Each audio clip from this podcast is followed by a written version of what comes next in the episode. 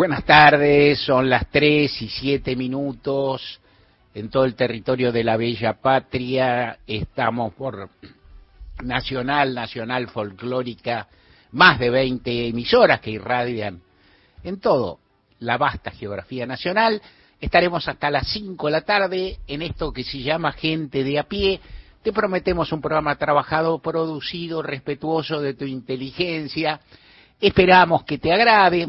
Creemos que si te invitamos a que nos acompañe, no estamos haciéndote, no estamos engañándote, no estamos manipulándote, en serio, te lo digo, quédate, dale, dale, quédate y después vamos charlando. Vamos charlando, Fosati, buenas tardes. Charlemos, charlemos. Dale. La vida es corta, la vida es breve, dice el tango. Eh, bueno, Y el pasarlo a té de tilo. Nadie dice la vida es corta y el pasarlo a té de tilo, preocupado y con estrilo. jo, ¿Qué es estrilo? no sé, ¿qué es este? Es un estilo con una R. bueno, puede Claro, ser, puede. La invitación, como siempre, es eh, a que la oyentada participe, se comunique, pida canciones también. Hoy y mañana pueden pedir canciones porque el jueves sonarán algunas de esas canciones y hay dos formas de comunicarse. Ajá. O nos llaman al 0810 2220870 y graban un mensajito de hasta 30 segundos o nos escriben a través del WhatsApp 11 3 870 74 85. Buenísimo, buenísimas formas de comunicarse con nosotros. Ya está. Eh, Juan Manuel Carc, buenas tardes, ¿cómo está usted? Buenas tardes, ¿cómo andan, Bien. muchachos? No sé si hace calor, frío, viste que Es raro. venís abrigado. A mí no me, si hace calor o frío no me da ni frío ni calor. Mirá, No, Cero no es un tema. ¿Cómo? un sarcasmo, una ironía. vamos a hablar hoy del grupo Wagner, señoras, señores. Ajá, ¿no? Wagner. El grupo Wagner de mercenarios que estuvo... bueno, Se le llama hay que ser más respetuoso, porque Pero se le llama grupo de mercenarios por ser un ejército profesional privado que va al combate, es un, ej- un ejército Ajá. de mercenarios, literal. sea, Claro, no, no, yo creía que les estaba faltando el respeto. No, no, no, estoy ustedes catalogándolos. son unos mercenarios. Ya, ya. A ver, en la política, en la política decirle a otro mercenario Eh, no está bueno. equivale cosas que en eh, la estrategia militar es distinto. Me Claro. imagino, tampoco soy una estrategia militar, pero se, lo- los chicos de Wagner pisaron el acelerador, que querían llegar a Moscú. Mm. Hubo ahí una, algunos dicen, eh, un intento de sublevación contra el gobierno de Putin o contra algunos elementos del gobierno de Putin. Hay dudas. Ajá. Salió a hablar el presidente de la Federación Rusa. Vamos a hablar un poquito de qué impacto tiene esto y cómo impacta también en el conflicto bélico que hay en suelo ucraniano, porque estos hombres, estos mercenarios, como habíamos dicho antes, han ganado varias de las batallas que se dieron en el suelo ucraniano. Así que vamos a también meter la lupa sobre qué puede suceder de acá en más.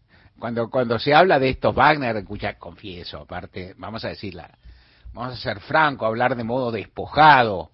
Eh, yo no tenía ni idea de la existencia de estos ñatos hasta este último tiempo, digamos Claro. que ahora han aparecido, copan el mundo, están, a punto o están a punto de dar un golpe de Estado en Rusia, o sea, son gente relevante. Lo que uno piensa de Wagner es la increíble frase de Woody Allen, la preciosa frase de Woody Allen en alguna película donde dice, cuando escucho a Wagner me dan ganas de invadir Polonia. No, era- ese era, ¿no? O sea, en fin, entrando en un debate acerca de, en fin, esto, la, ¿no? la- los músicos, la, la, obra, el autor, qué sé yo, bueno, a Woody se le mezclaban en el camino. Me dice la producción, que siempre está atenta y veloz, que estrilo, que significa mal humor, enojo, enfado, tranquilo, a no asustar, la vida es corta y pasar la té de tilo. Preocupado con estrilo me parece que es atroz. O sea, ¿estás preocupado o estás de mala onda? No debe ser así. Portate bien, trompita. Bueno, ¿qué más? Mariana Enrique va a estar en un rato y va a hablar de Guimaraes Rosa, un gran, gran escritor brasileño del cual en general nos va a alertar Mariana, eh, se conoce poco en la Argentina y también Mariana va a utilizar el, la referencia a Guimaraes Rosa también para pensar la escasez de traducciones o de relación que hay con la literatura de este país hermano. Y ya que estamos, diría yo, por mi cuenta, adelantando algo que alguna vez hablamos con la gran Mariana, que sabe mucho más que uno, lo, este, lo asombroso todavía que en la Argentina no se estudie mucho más el portugués, no decir, es decir un- hay una, una hipótesis de, de como de convivencia que es que el portugués lo habla de taquito, que lo aprendes hablando, ¿no? Cocoliche, que yo tal vez no del todo así, y hay una distancia, bueno, que forma parte tal vez de las limitaciones históricas que debía Portuñol, que se. Habla mal, ¿viste? A los cinco minutos te vas por el italiano, ¿viste? Sí, un bonacera, garota, ¿cómo te va? Que es una calamidad. Mariana lo va a decir mejor, y por, para, por, para eso está. Ahora te pido, por favor, Mariana Fossati, el título del editorial. Arranque ruidoso de la lista de unidad.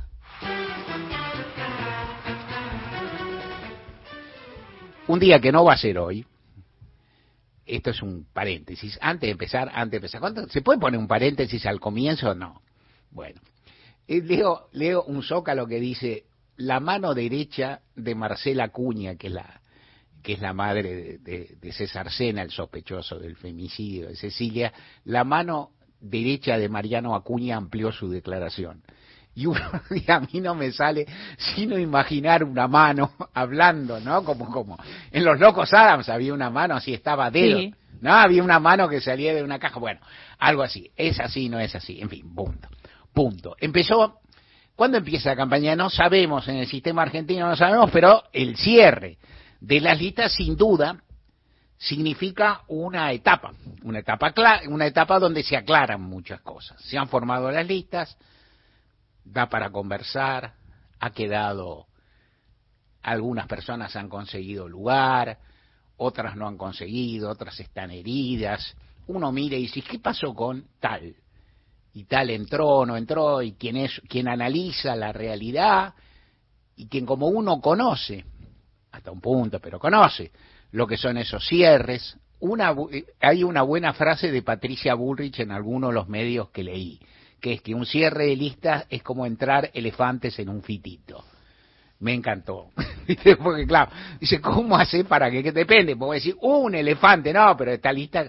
Bueno, es eso. Es muy difícil, siempre hay más gente, más eh, interesados, más, más, más demandantes que, que la oferta que existe. Lugares, es difícil, siempre seguramente en un sentido amplio no habrá ningún intérprete o ninguna persona o ninguna agrupación que no piense que se ha cometido alguna injusticia o algunas injusticias o que algún alguien ha sido relegado, todo esto es cierto y a la vez se supone o se suponía y se sigue suponiendo, creo yo, que el momento del cierre de listas implica, en el caso particular de Unión por la Patria, la perspectiva de, ir terminando con los enfrentamientos internos y trabajar más o menos unidos, como dice, como, como, como dice el nuevo nombre de, la fuerza política, sin tanta discusión, mientras en eh, para diferenciarse en otro aspecto también de su principal adversario, Juntos por el Cambio, que sigue en una interna muy con mucho furor, con mucha descalificación, que uno piensa leyendo el manual de la política que no es conveniente para mostrarse ante tercero. El manual de la política es resultadista. El manual de la política puede variar según los años. Yo sigo creyendo que mucho juego interno en un momento de descrédito en general de la actividad dirigencial, de descrédito en lo público y demás, no seduce a la gente común, la aleja, la decepciona, acentúa ciertas tendencias que suelen verse, apatía, desinterés, enfrentamiento y demás. Todo esto para decir, en cierta forma, ayer se produjo, se hubo al menos dos actos muy visibles de Unión por la Patria. Uno que se comenzó, digamos que comenzó durante la nuestra transmisión, era la recuperación, la presencia de un avión que fue utilizado, de prefectura, que fue utilizado para vuelos de la muerte durante la dictadura. Un acto, a mi ver, eh, pletórico de significado y de simbolismo, al cual asistieron, básicamente, entre otras figuras, eh, el ministro de Economía y precandidato presidencial Sergio Massa y la vicepresidenta Cristina Fernández de Kirchner.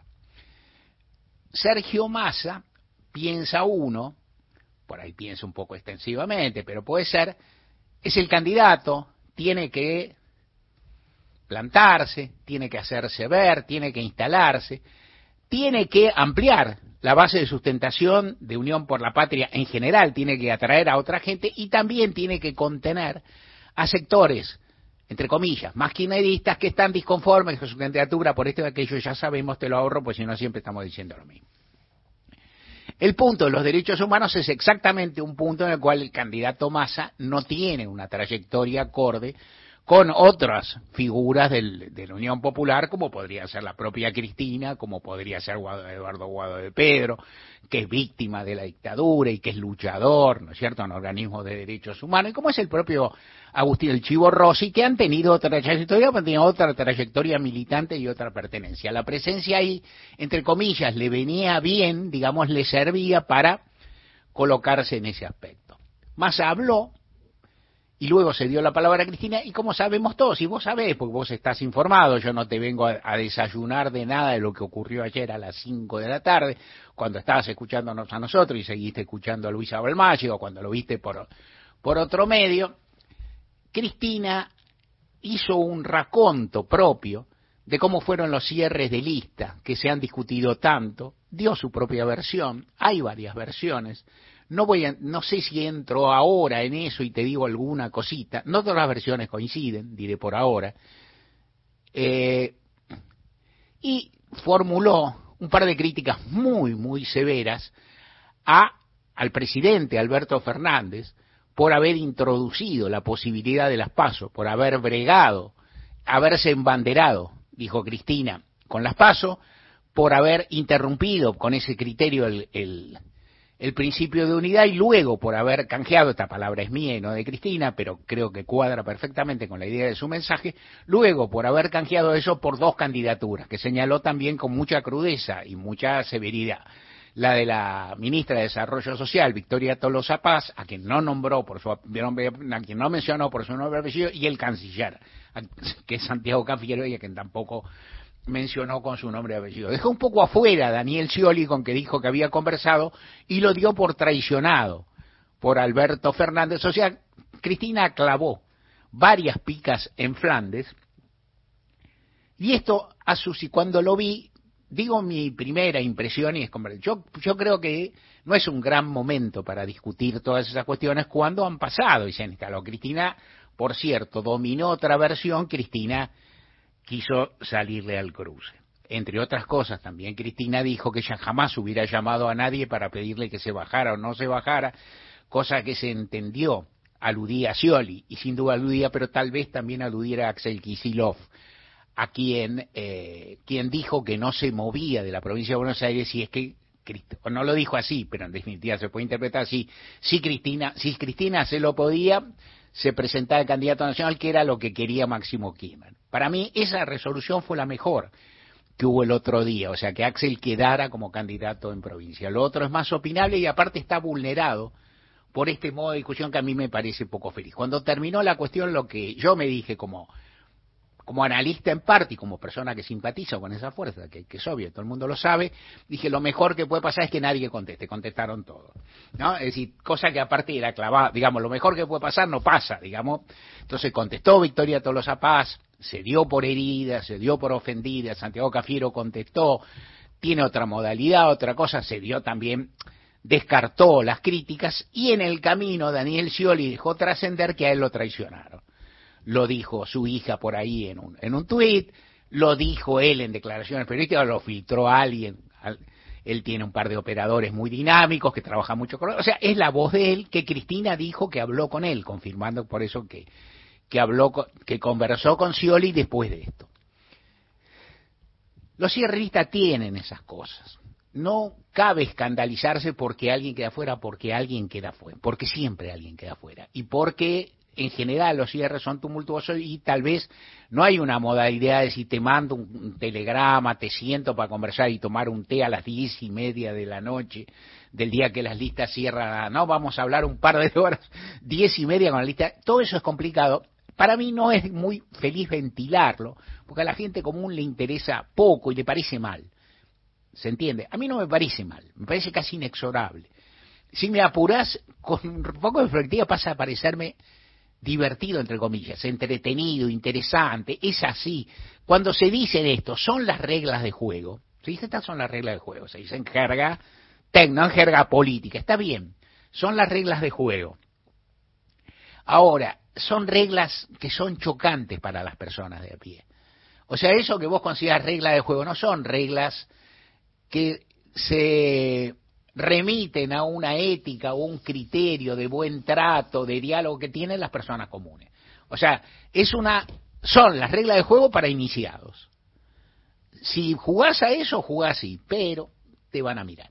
Esto es lo que a mí me parece en primer punto. En segundo punto, también me pareció que en la presentación de ayer, ¿quién quedó? Es decir, quedó enaltecido Eduardo de Pedro, Guado de Pedro, de quien, de quien Cristina dijo que hubiera sido candidato del sector si hubiera habido paso. Había que ver la cara de Guado de Pedro, porque yo tengo un enorme respeto y una cierta simpatía personal, profesional, lo conozco del laburo, lo conozco de la vida militante y demás. Había que ver la cara y la alegría de Pedro, un tipo que, que llano en, el, en su forma de expresarse, ¿no? Es decir, más transparente que muchos otros políticos, qué sé yo, en su modo de expresión, estaba feliz, ¿no? Estaba feliz, se consideraba reivindicado, lo reivindicó también en un sentido Agustín Rossi, lo mencionó elogiosamente, y había, ayer no había periodistas en el lugar en el lugar donde se hacía este acto, porque no había mucho lugar, había funcionarios, estaban las madres de Plaza de Mayo, había funcionarios, legisladores y demás, que en general en esos casos se identifican como militantes y habría que deslindar un poco porque a veces hay militantes que no son funcionarios, póngale, ¿no? O sea, hay, hay otro tipo de militantes, otro tipo de personas que no son profesionales de la política, en general no están ahí en ese lugar, digamos que tiene un, un círculo muy particular y no había periodistas porque no, no cabían en el ámbito de seguridad propuesto que era un ámbito que estaba muy bien presentado, me parece visualmente, ¿no? Porque había una mesa donde están las personas que hablaban, entre ellas Cristina, este, Massa, Pietragala, Horacio Pietragala, y detrás había un cristal y detrás está el avión. El marco era, era este, digo, no, no era un marco morboso, pero era imponente a sabiendas de lo que significaba el avión, que para mí se, quizás se debió, no sé, como enaltecer más el momento. Pero bueno, eso son lecturas que ya pasarán. Lo cierto es que no había periodistas, entonces chusmear cuáles fueron las reacciones de masa mientras Cristina hablaba y, este, digamos, le zurraba tanto a Alberto Fernández, a Tolosa Paz y a Cafiero, que son sus compañeros, ellos dos son sus compañeros de gabinete, el otro es el presidente con quien se supone que trabaje, no se vio mucho en la transmisión, porque cuando Cristina, por ejemplo, hablaba decía que Alberto Fernández no hubiera aceptado a Guado, las cámaras se iban rápidamente con una cierta lógica a buscar a Guado. Uno añoraba una cámara que lo mirara Massa, digamos, en ese momento.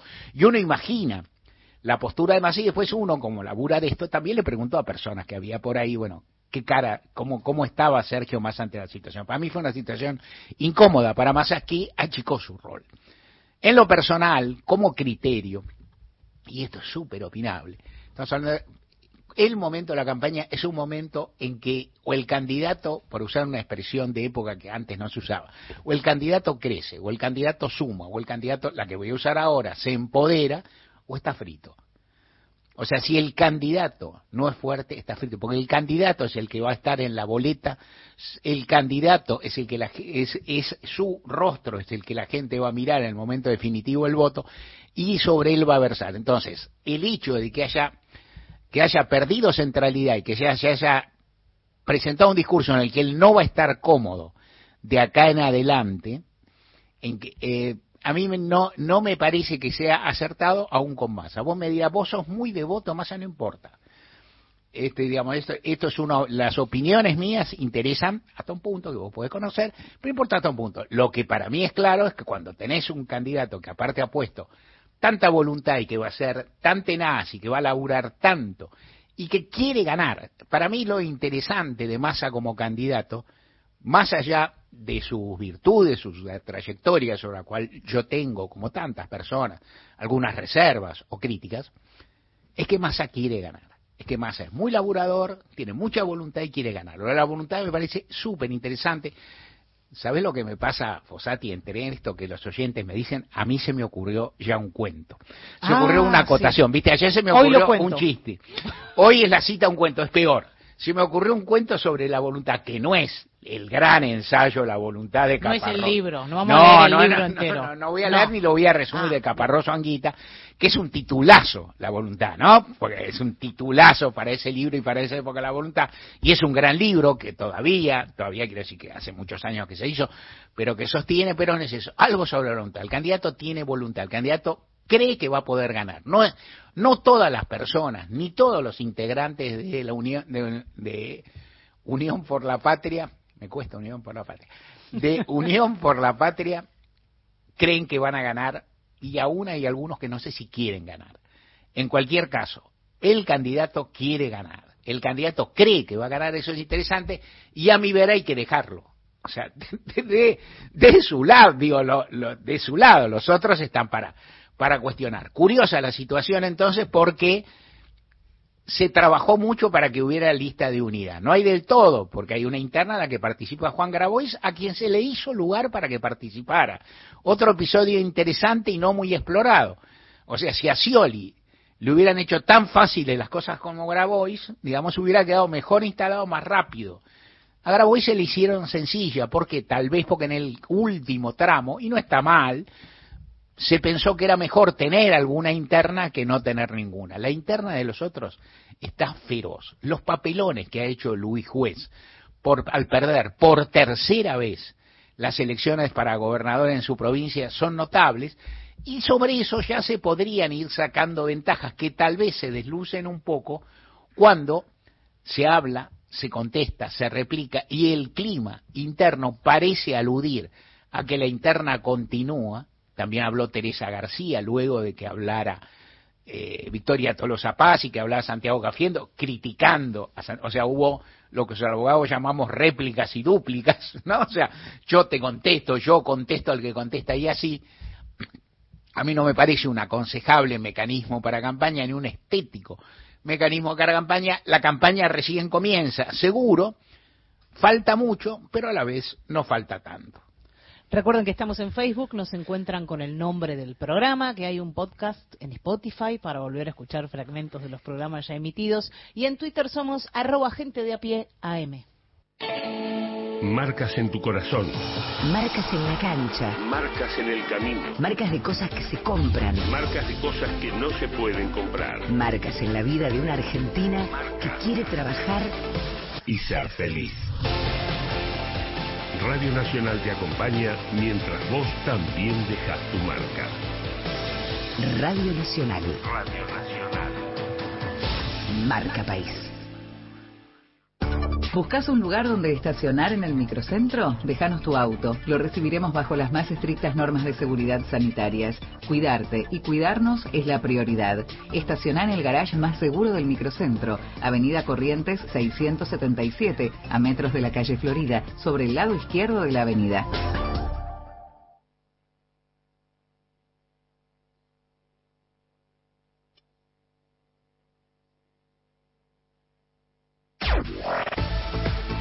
Nacional Noticias. El país en una sola radio.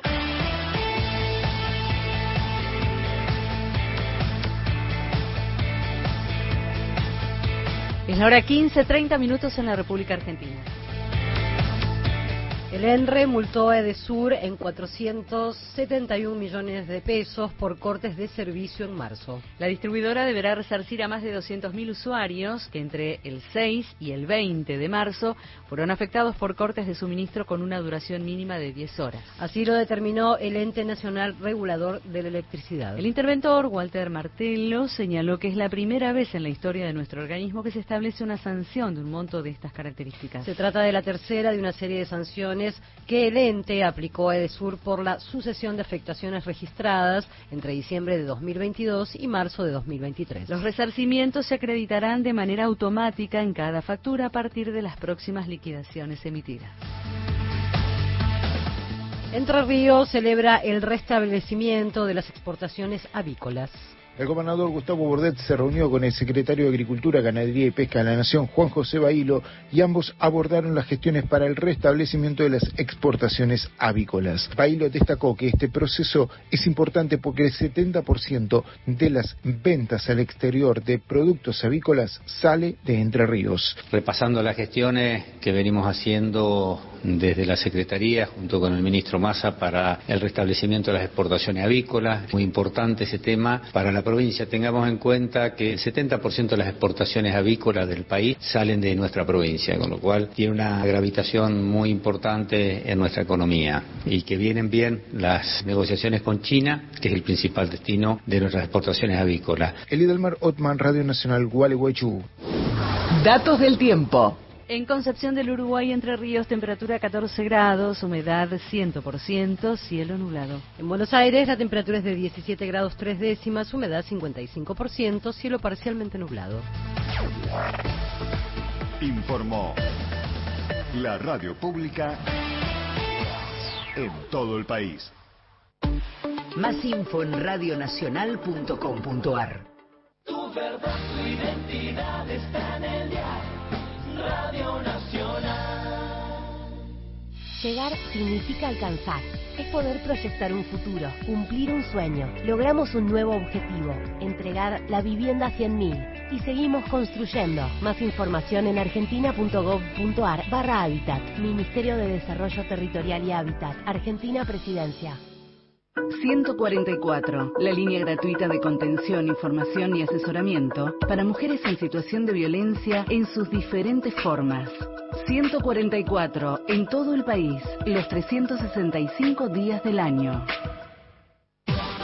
Martes. Todos los días, Nacional.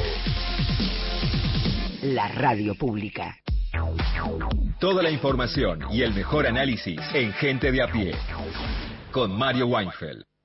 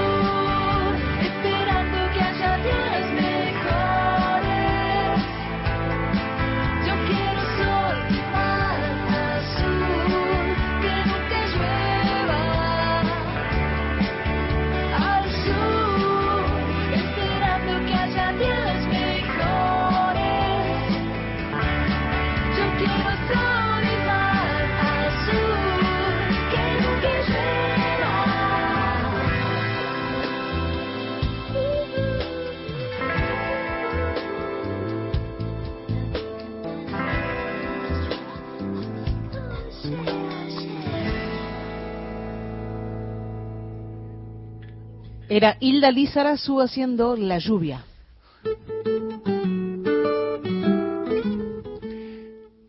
Wagner y Putin. Tan luego. En la columna de Juan Manuel Carte, escuchamos con interés. Señores, a ver, 24 horas dur- duró la sublevación de este hombre llamado Prigozhin. Le conoce, disculpen, ¿no? Si está escuchando tiene, a alguien. Tiene nombre de medicamento. Prigozhin es verdad, ¿no? Sí. Aparte, no, como que no entendés bien la letra del médico y vas ahí, ah, Prigozhin, te dice el, el- el farmacéutico. Este es un hombre, un millonario que comanda un grupo armado privado, ¿no? Estamos empezando a conocer datos sobre Wagner. Es un hombre, mira, te voy a contar la bio de Prigozhin, mínima. El- si está escuchando a alguien y eh, vieron que siempre está el sueño americano, este podría ser el sueño de San Petersburgo, porque es un hombre que pasó de vender panchos en la calle a dirigir primero numerosos eh, lugares de venta de comida, por eso les decían, si vos les notas, el chef de Putin le decían, pero porque se, de- se dedicaba Ajá. a la gastronomía este hombre, y hay muchísimas fotos de Vladimir Putin con él, bueno. Este hombre se convierte en el chef de Putin con estos numerosos eh, lugares de estipendio de alimento. Comparte con el presidente ruso la ciudad de nacimiento, es San Petersburgo, ¿no? Esto es un dato interesante para analizar en términos, si querés, de vínculo, ¿no? Eh, en, lo- en general, con la ciudad con, en la cual vos naciste, te vinculaste, bueno, podés tener ahí una especie de soldadura histórica. Después se empieza a dedicar a la seguridad, logrando conformar en poco tiempo una fuerza mercenaria que es aliada al Kremlin, pero que es destinada a operaciones que no pueden hacer las fuerzas oficiales. Por ejemplo, operaciones en África, ¿no? Wagner jugó un papel muy destacado en algunas ciudades, en naciones, digo, eh, africanas, pero también en el conflicto bélico que tiene lugar en suelo ucraniano en este mismo momento. De hecho, a Wagner se le adjudican algunas de las victorias más importantes que tuvieron lugar en suelo ucraniano desde que comenzó aquello que Putin denominó como una operación militar especial y que acá en Occidente básicamente se caracterizó como una invasión. Este hombre Prigozhin entonces tiene un ejército de mercenarios. El viernes a primera hora publica un video en Telegram que es muy crítico con el mando militar de su país y con la estrategia en torno a Ucrania. Escuchamos este primer audio de Prigozhin, el jefe de Wagner. Sobre el terreno ahora, el ejército ruso se está retirando de los frentes de Zaporilla y Gerson. Las Fuerzas Armadas de Ucrania están haciendo retroceder al ejército ruso. Nos estamos bañando en sangre. Nadie trae reservas. No hay gestión. Bien, ustedes escucharon, la crítica no es a Vladimir Putin en particular, sino a dos personas importantísimas de la estructura de gobierno del Kremlin, como el ministro de Defensa, de apellido Shoigu, y el jefe del Estado Mayor, Gerasimov, ¿no? Sobre estos dos estaba enfocada la crítica de este hombre, que es el jefe del grupo Wagner. Lanza ese video y encima toma una ciudad, la ciudad de Rostov del Don, una ciudad de un millón de habitantes, que es una ciudad chica, intermedia si querés, pero que es una ciudad importante, y encima cerca de la frontera con Ucrania y además con gente saludándolo, ¿no? Ahí ya empiezan las dudas, ¿qué está pasando? ¿Cómo este hombre pudo con el grupo Wagner, que se calcula que hay entre 10.000 y 30.000 eh, oficiales privados, lo vuelvo a decir, privados, ¿no? Esto es algo, tenés que tener plata para sostener esa estructura, o te la tienen que dar, o tenés que haberla generado antes. Este hombre es millonario, pero uno tiende a creer que a pérdida no va a ir, ¿no? Bien, la gente lo saluda, pero no se sabe si lo saludan por los combates que tuvo antes en Ucrania, si lo saludan porque sabía que se estaban oponiendo al ministro de Defensa y al segundo, si pensaban que era contra Putin esa levantación. Sí, o si ve venir de mil gorutas. También lo saludás, ¿no? De mil gorutas que pasan por ahí con cara de malo, ¿viste? Y qué sé yo, y bueno. Y en ese momento, salvo. en ese momento aparece en escena el ex amigo de este hombre, de Prigozhin. Hablo de Vladimir Putin, presidente del país, ¿no? Un hombre que tampoco le tiembla mucho el pulso. Y que lo primero que dijo fue, esto que está sucediendo es una puñalada por la espalda. Ahí todo el mundo dijo, ah, bueno, acá se va a pudrir, pero escuchemos a Vladimir Putin el sábado. Las acciones que dividen nuestra unidad son una apostasía de nuestra gente, de nuestros camaradas armados que ahora están peleando en el frente. Es una puñalada por la espalda a nuestro país y nuestra gente.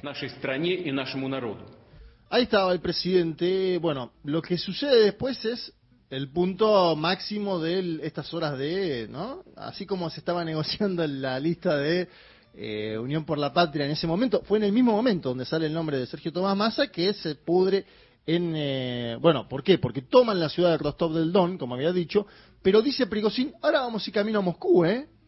Miren que ahora vamos camino a Moscú. Bien, ahí se complica el tema y aparece un tercer actor, que es Lukashenko, el presidente del país eh, Bielorrusia. Lukas- Lukashenko es un hombre muy cercano a Vladimir Putin. La historia dice que a Putin Prigozhin no le atendía el teléfono, que Putin se quiso comunicar, esto cuentan los medios, que no le atendía el teléfono, y Putin que dice, lo voy a llamar a Lukashenko para que intente él, ¿no?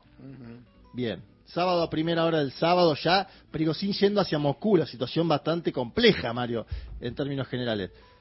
Cuenta Lukashenko que a- en el primer llamado acierta, pum, lo atiende Prigozhin, y que tuvieron media hora de insultos cruzados.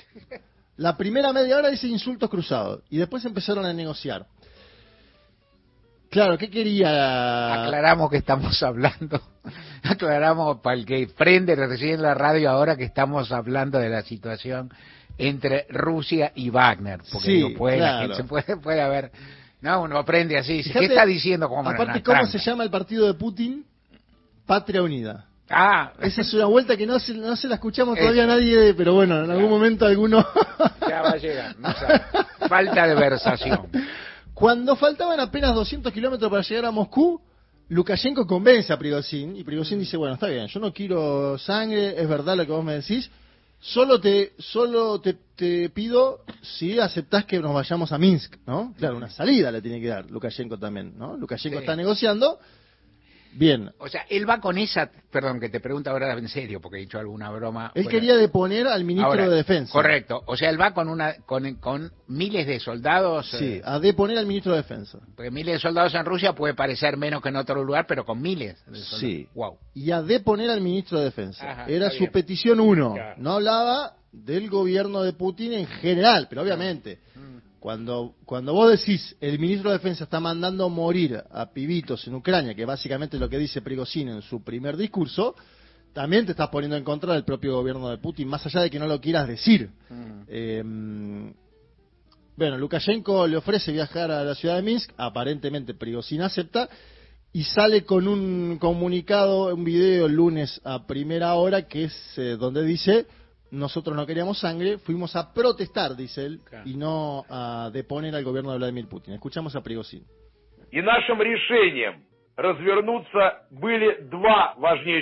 Sobre nuestra decisión de dar la vuelta, hubo dos factores principales. El primer factor es que no queríamos derramar sangre rusa. El segundo factor es que fuimos a demostrar nuestra protesta y no a derrocar al gobierno en el país свержения власти в стране. Bueno, una voz que parece ¿no? de una película, de un documental impresionante lo de Prigozhin. Eh, el lunes habló nuevamente Vladimir Putin, ofrece básicamente las opciones clásicas a los agentes de Wagner. Uno, se exilian, ¿no? Visto y considerando la mediación que ya tenía Lukashenko. Pueden exiliarse, no va a pasar nada, exíliense. Yo le pregunté a alguien que sabe mucho del tema, me dice, ¿por, por qué Putin no actuó un poco más fuerte? Y me dice, bueno, del otro lado tenés entre 10.000 y 30.000 soldados armados. Digo, ¿qué vas a hacer? ¿Vas a matarle al cabecilla? Claro. Se te puede pudrir, ¿no? Para simplificarlo. Entonces Putin dice, uno, opción uno, se exilian, viste, Ujú. considerando que está la Sí. negociación de Lukashenko, que pueden ir a Minsk. Opción dos, se suman al ejército oficial del país. Casi Mm. como les compramos el pase, ¿no? En términos Sí. políticos. Está bueno. Vienen como liberos. ¿Cómo vienen los sueldos? Vienen como liberos al ¿Cuánto ganar en mercenario? ¿Cuánto ganar? Pues tengo, se me ocurre una sospecha ahí. Que ganan más. Los mercenarios, ¿no? Y seguro, claro, puede ser. Al, no sé. al chef le, Tampoco, tampoco se hace patria así, ¿no? Al chef Prigozhin le va muy bien. Eh, y, y sobre esta última hipótesis, dice Putin, confío mucho en los mandos medios y bajos de Wagner porque creo que son patriotas, ¿no? Esta es la idea cultural que hay. eh, entonces, se ofrece él como una especie de garante de paz. Escuchamos el último audio de Vladimir Putin. Era precisamente este resultado, un fratricidio, lo que querían los enemigos de Rusia, los neonazis en Kiev y sus patrocinadores occidentales y todo tipo de traidores nacionalistas. Querían que los soldados rusos se mataran unos a otros para que murieran militares y civiles, para que al final Rusia perdiera y nuestra sociedad se dividiera, se ahogara en una guerra civil sangrienta.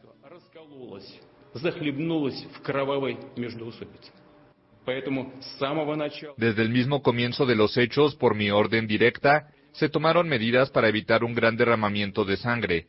Esto tomó tiempo, incluso para darles a quienes cometieron un error la oportunidad de pensar de nuevo, de comprender que sus acciones son fuertemente rechazadas por la sociedad y a qué consecuencias trágicas y destructivas para Rusia, para nuestro Estado, la aventura en la que fueron arrastrados dirige. Bien, varios medios eh, occidentales intentaron instalar la idea de que este conflicto con Wagner, independientemente de cómo haya terminado y finalizado en apenas 24 horas, dañó fuertemente a la administración de Putin, sobre todo en la imagen, ¿no? De un hombre que no pierde y que acá supuestamente perdió eh, en estas 24 horas. Yo digo Prigozhin para mí, mirando la perspectiva de las cosas que vi, que leí, esperaba un levantamiento mayor, A, de la sociedad, B, de los gobernadores con los cuales supuestamente él tenía un vínculo.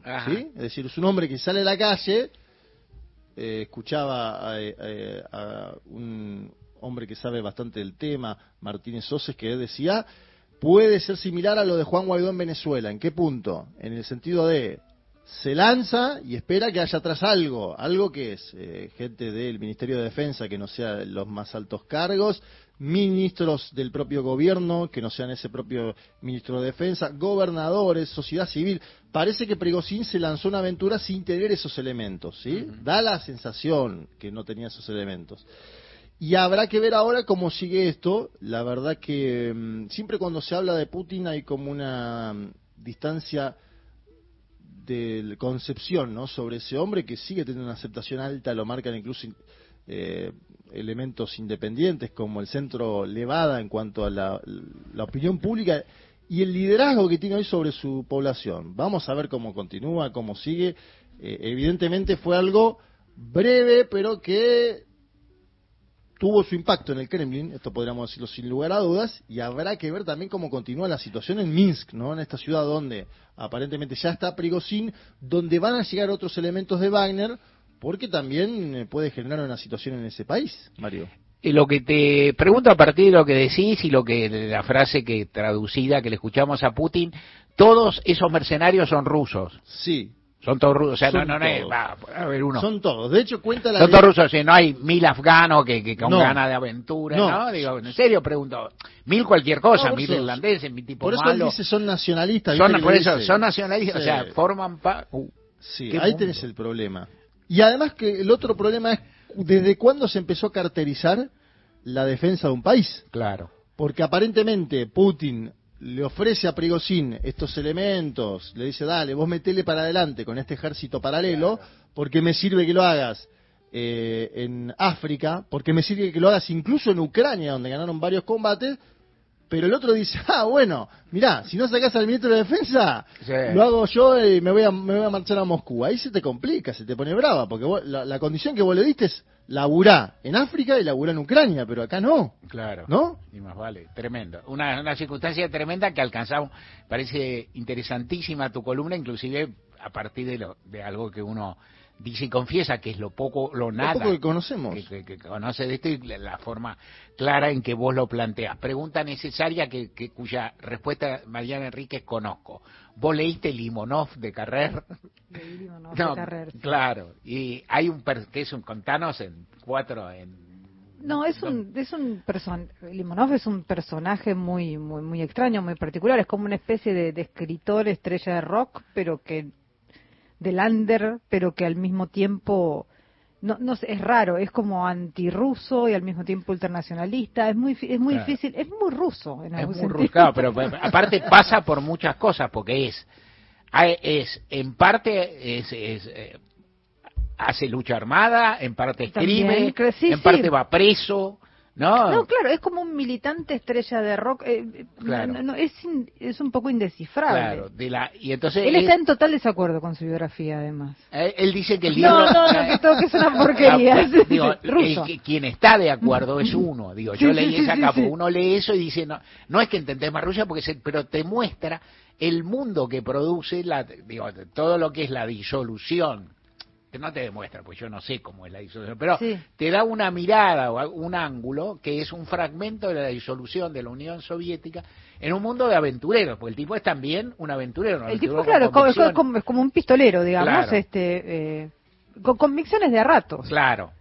Cuando, Sí, digamos, cuando, cuando, claro. cuando, cuando le y brillante, pues el tipo se pone a escribir y se escribe libros notables. Sí, y sí, va- sí, o es, sea, una, es un famoso además. es o sea, un famoso. Y y- cuando Carrer lo, lo pone, lo exalta y lo pone por arriba. Sí, dice, porque además Carrera es medio ruso, entonces hay como una cosa rara. Pero una cosa también que me, que me acordaba anoche, ahora que te estaba escuchando, escuché en CNN, creo, una entrevista que le hacía a un periodista, eh, o BBC, a una, una periodista rusa, muy canchera ella. Sí. Y ella hay un momento que trataba de explicar, o sea, y se enredaba y se enredaba. Y hay un momento que ella, perfecto inglés y con muchísima tranquilidad, dice, mira, es muy difícil no perder la cabeza en este país. Dice, este, este es un país enorme, dice, es todo diferente.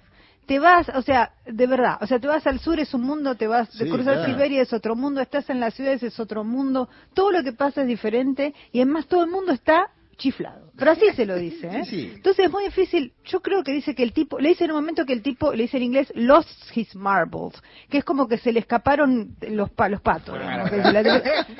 y que, pero que es muy difícil que eso no te pase. Lo que pasa es que te pasa como en diferentes, este, a este le pasó así, a mí me pasa de otra manera, qué sé yo, o sea, pero se te va, te- se te, te vas, se te va la olla. No, y es una biografía, ustedes hablaban de una biografía, ¿no? Muy interesante. La de este hombre, yo te digo, de pasar de vender panchos en la calle a fundar numerosos lugares gastronómicos donde come el propio presidente del país. Después fundaron una compañía de mercenarios que batalla en África y en Ucrania. Y después ver una intentona vamos a ser eh, buenos con eh, él de desestabilización al menos porque Mm, no sé si es un golpe destituyente. destituyente contra el ministro de defensa y su segundo te digo que es para una serie, ¿no? En dos minutos ya creo que hay alguien eh, escribiendo esto. Eh, interesante por donde se lo mire, preocupante para la gente que está en el país sin lugar a dudas. Creo que es la primera crítica fuerte, importante desde la propia nación al conflicto bélico en Ucrania. Porque él dice, nosotros ganamos varias batallas, pero también están mandando a morir a eh, eh, civiles. En su momento hubo una campaña de reclutamiento de civiles y también a, a soldados. Bueno, es la situación que se da en ese en el marco del intento de contraofensiva ucraniana que, como bien sabemos, no, no va del todo, ¿no? La contraofensiva ucraniana, así que sucede esto. Pero bueno, hay, a- analizaremos cómo sigue. Me parece que va a estar todo ahora centrado en Minsk, ¿no? Como sucede muchas veces, salió a la escena de Moscú y va para Minsk. Juan Manuel Carr, gracias. Gente de a pie. Hasta las 17. Temporada invierno. Nacional. Todos los climas. La radio pública. La ley 27.610 reconoce el derecho de las mujeres y otras personas gestantes a acceder a la interrupción del embarazo hasta la semana 14 de gestación inclusive. Los procedimientos son gratuitos, seguros y confidenciales en todo el territorio nacional. Pueden realizarse en el Servicio Público de Salud o a través de las obras sociales y entidades de medicina prepaga. Impedir el acceso a la interrupción voluntaria del embarazo es violencia contra la libertad reproductiva. Ante consultas u obstáculos para acceder a la práctica, podés asesorarte llamando al 0800-222-3444 del Ministerio de Salud de la Nación o a la línea 144. Decidir es tu derecho. Decidir es tu derecho. Ministerio de las Mujeres, Géneros y Diversidad de la Nación junto a RTA. Radio y Televisión Argentina. Pequeños grandes hábitos. Separar los residuos y dejar los reciclables limpios y secos dentro del contenedor verde son pequeños hábitos que podemos sumar para empezar a generar grandes cambios. Juntos podemos construir un futuro mejor. Conoce más en buenosaires.gov.ar barra Ciudad Verde. Brazos abiertos. Buenos Aires Ciudad.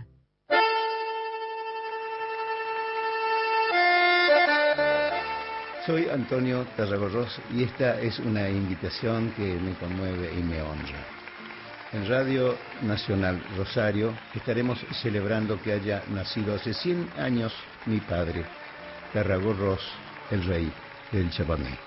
Allí estaremos desde las 18.30 haciendo un recital junto a los hermanos Bachidú, el multipremiado, solista de acordeón tarragocero, maestro Mario Torres, de Victoria Entre Ríos, Padula Rosa Romero con los videos, con los testimonios, como en Cosquín, como en Cosquín, pero de cerquita, en el auditorio Tarragorros LRA5, Radio Nacional Rosario Fontana Rosa, jueves 29 de junio, 18.30 horas, Córdoba, 13.31, Rosario, Santa Fe.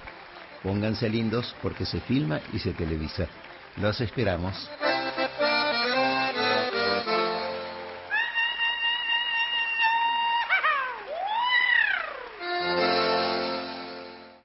Llevamos 31 meses consecutivos de crecimiento del trabajo registrado.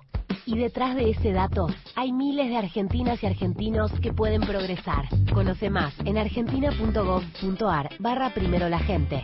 Ministerio de Trabajo, Empleo y Seguridad Social. Argentina Presidencia. La tarde se escucha en Nacional. La radio pública. Los temas centrales del día están en Gente de a pie. Mario Weinfeld en la radio pública. Bueno, efectivamente ayer en Aeroparque Cristina nos presentó la prueba de que los llamados vuelos de la muerte realmente existieron.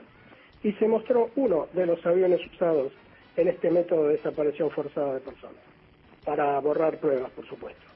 Y va también para los incrédulos, que a pesar de los juicios y condenas que hubo a lo largo de estos años, lo siguen negando hoy en día. Muchas gracias. Juan Pablo nos escribe desde Nueva Pompeya. Dice, Mario, la ferviente reivindicación de Cristina por la apuesta es un claro apoyo a gente de a pie y su prédica constante. No tengas duda. no quise, no quise ser autorreferencial, pero es evidente. digamos, que si, si lo decís vos. Manejo de la ironía, el de Woody Allen, ¿no? Impresionante. Bueno, en su primera época, cuando estaba influenciado por Wagner, Nietzsche escribió una de sus obras más admiradas por uno y denostadas por otro, ¿no? El origen de la tragedia. Tengo la sensación que este grupo de mercenarios es más dionisíaco que apolíneo, ¿no? Abrazos. Nos escribe Berta a nuestro WhatsApp, muy grato escuchar su programa, Mario. Sentí una suerte de decepción al escuchar el discurso de ayer de Cristina que me parece impropio para alguien que ocupa la vicepresidencia de una nación que sufre los embates de un momento difícil. Mensaje de Berta en nuestro WhatsApp.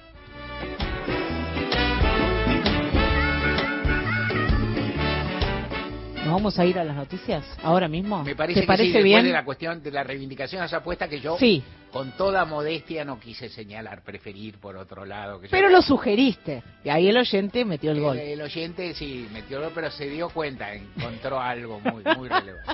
Apostemos, sí. Bueno, apostemos por las noticias ahora con el servicio informativo de Radio Nacional.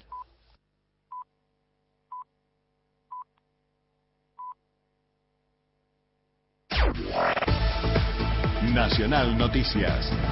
El país en una sola radio. Es la hora 16 en todo el país.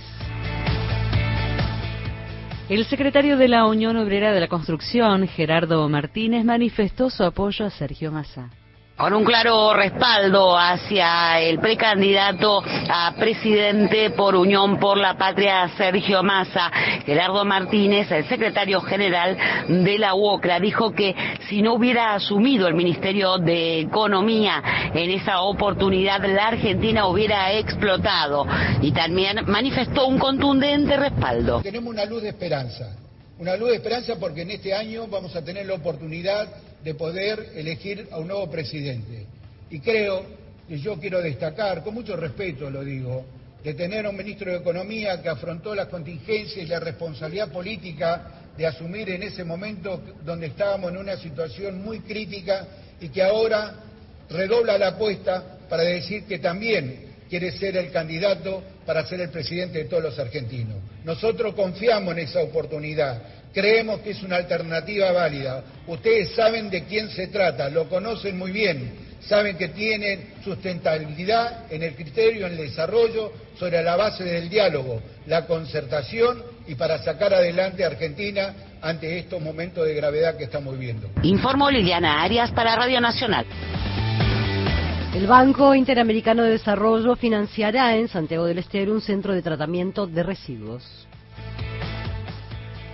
El viceministro de Medio Ambiente de la Nación, Sergio Federovitsky, y el representante en Argentina del Banco Interamericano de Desarrollo confirmaron el financiamiento de un centro de tratamiento de residuos urbanos para Santiago del Estero. Esto permitirá la erradicación de basurales a cielo abierto en Capital y La Banda, las principales ciudades de la provincia. La obra ya fue adjudicada y la construcción comenzará en dos meses, según anticipó Federovitsky. Venimos a anunciar comienzo próximo, en los 60 días que vienen, de la obra que a través de una inversión de más de 34 millones de dólares va a significar el cierre definitivo del basural a cielo abierto de Santiago del Estero y la construcción de una planta de transferencia en la banda y una, un centro ambiental para el tratamiento de todos los residuos de prácticamente el 60% de los habitantes de la provincia. Esa obra, como decía, va a iniciarse dentro de 60 días. Eduardo Espeche, Radio Nacional, Santiago del Estero. Deportes.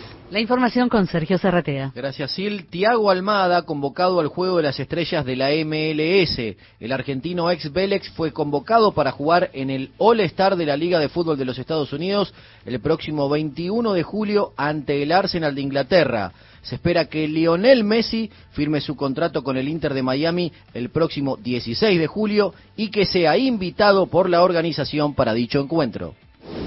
Datos del tiempo. En Puerto Argentino e Islas Malvinas la temperatura es de 0 grados, humedad 64%, cielo nublado. En Buenos Aires el cielo también está nublado, temperatura 17 grados 3 décimas, humedad 55%. Informó la radio pública en todo el país. Más info en radionacional.com.ar.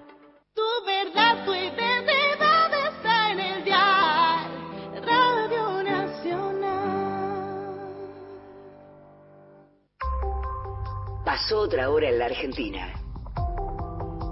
Seguís con la radio pública. Nacional. A toda hora. Mario Weinfeld y un gran equipo hacen gente de a pie. Por Nacional. La radio pública.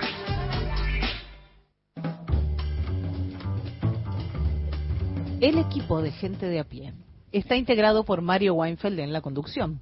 En la producción, Paula Nicolini, Erika Sotomayor y Miguel Fernández. En la operación técnica, Natalia Liubarov y Pepe Ondiano.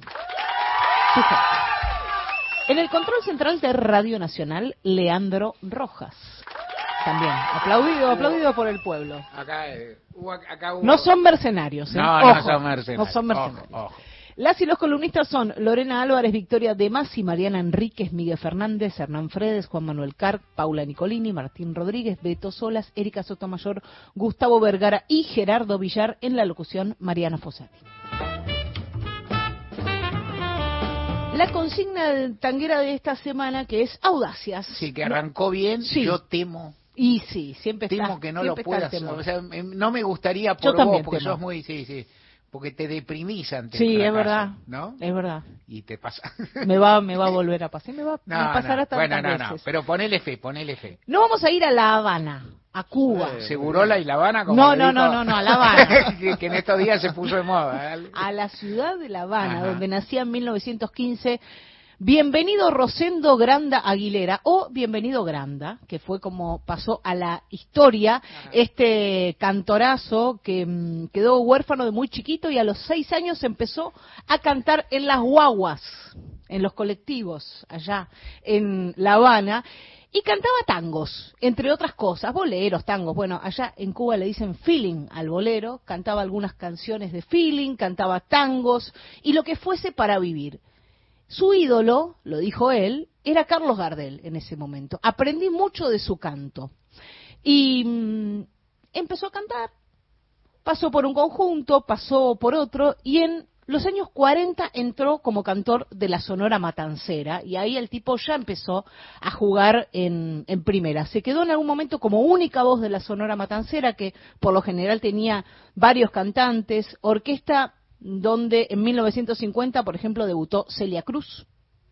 Y, y se quedó ahí 10 años, hizo 200 grabaciones. A Bienvenido Grande lo apodaron El Bigote que Canta.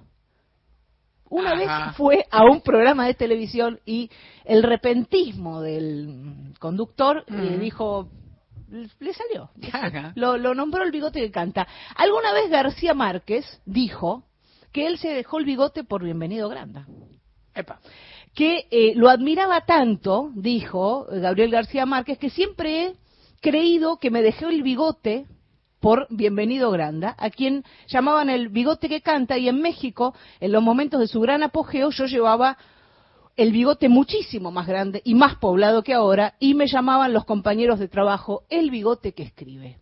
Admirado por eh, García Márquez, este cantor popular, que después se fue a vivir a, a Colombia e hizo una carrera en solitario, una carrera solista, grabó en la década del 50 una versión del tango percal, muy particular, Muy particular. sí, no apta para ortodoxos. Ni para lampiños.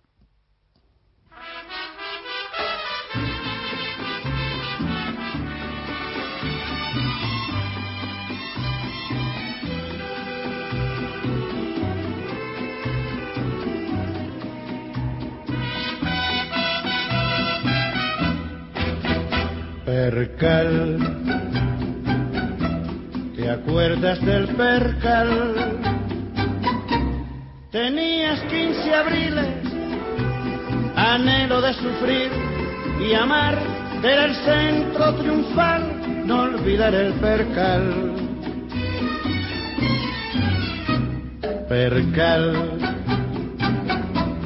camino del percal. Te fuiste de tu casa, tal vez nos enteramos mal, solo sé que al final olvidaste el percal. La juventud se fue, tu casa ya no está, y en el ayer tirado se han quedado acobardados tu percal y mi pasado. La juventud se fue, yo ya no espero más. Mejor dejar perdido los anhelos que no han sido y el vestido del percal. Percal, ¿te acuerdas del percal? La juventud se fue y no regresa más. Mejor dejar perdido los amores que no han sido y acordarte del percal. La juventud se fue, tu casa ya no está. Y en el ayer tirados se han quedado acobardados tu percal y mi pasado. La juventud se fue, yo ya no espero más. Mejor dejar perdidos los anhelos que no han sido y el vestido del percal. Percal, ¿te acuerdas del percal?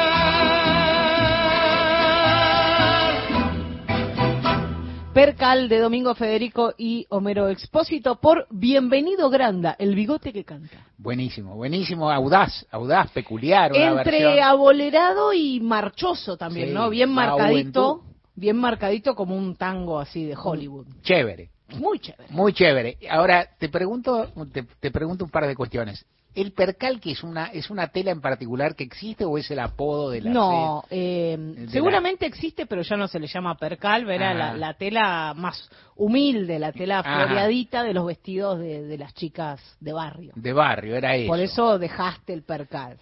Ahí está. ¿Cómo? ¿Algodón 180 hilos? Ahí está. Dice, dice. Ah, las sábanas dicen percal, ¿no? Sí, Sí, las sábanas dicen lo percal, dice, es lo, pero merece un aplauso. Muy bien, a ver. Eh, merece un aplauso. No, no lo aplaudo. Ahí está. Sí, lo tiene que aplaudir. Saber algodón de 180 hilos. Claro, porque las sábanas, algunas sábanas dicen percal. Sí, era la Ajá. tela más humilde y es una metáfora Claro, del pasado del humilde pasado, de las o chicas sea, ¿te que abandonaban. vocera, sí. Ahora, pregunto, cuando que no, no exige una respuesta técnica, es una cosa que se me ocurre cuando vos presentás estos tangos tan lindos, versiones, que es esa juventud que se va en los tangos, esa, esa historia de la mujer joven que va, que ve las luces del centro, que milonguita, que, que percal, qué sé yo, cuando se va la juventud, inclusive la de, digamos, este, este, esta noche me emborracho, ¿no? Flaca, fané y descangallada. Sí. ¿Qué edad tienen ahí cuando se caen a pedazos? Yo creo que son muy jóvenes, Claro. seguramente mucho más jóvenes que yo. Claro, no, esa es mi pregunta, Sí. claro. Digo, uno, uno dice, bueno, O sea, pasaron los veintipico y ya están ¿qué, qué cosa? arruinadas. Claro. Eso es lo que decían los tipos que estaban más arruinados que ella. En fin. Todos los contenidos de la radio en nuestra web, radionacional.com.ar. Podcast, entrevistas federales, archivo Héctor Larrea y más, mucho más. Encontrá lo mejor de las 50 emisoras de la radio pública en radionacional.com.ar. Llegar significa alcanzar. Es poder proyectar un futuro, cumplir un sueño. Logramos un nuevo objetivo, entregar la vivienda a 100.000. Y seguimos construyendo. Más información en argentina.gov.ar barra Hábitat. Ministerio de Desarrollo Territorial y Hábitat. Argentina Presidencia. Hábitos. Sacar la basura de 19 a 21 horas y dejarla en bolsas cerradas dentro del contenedor negro o gris son pequeños hábitos que podemos sumar para empezar a generar grandes cambios. Juntos podemos construir un futuro mejor. Conoce más en buenosaires.gov.ar barra Ciudad Verde. Brazos abiertos. Buenos Aires Ciudad. Ombú, inversión tecnológica en calzados de seguridad. Ombú, caminamos el futuro. Calzados Ombú, nuestro liderazgo a tus pies. Con el nuevo plan de pago de deuda previsional, esas miles y miles de argentinas y argentinos que trabajaron toda su vida podrán jubilarse. Plan de pago de deuda previsional. Tu esfuerzo cuenta. ANSES, en cada etapa de tu vida. Argentina Presidencia. Junio. Todo el año nacional. La radio pública. Entrevistas, columnas, debates, análisis en la tarde de Nacional. Gente de a pie.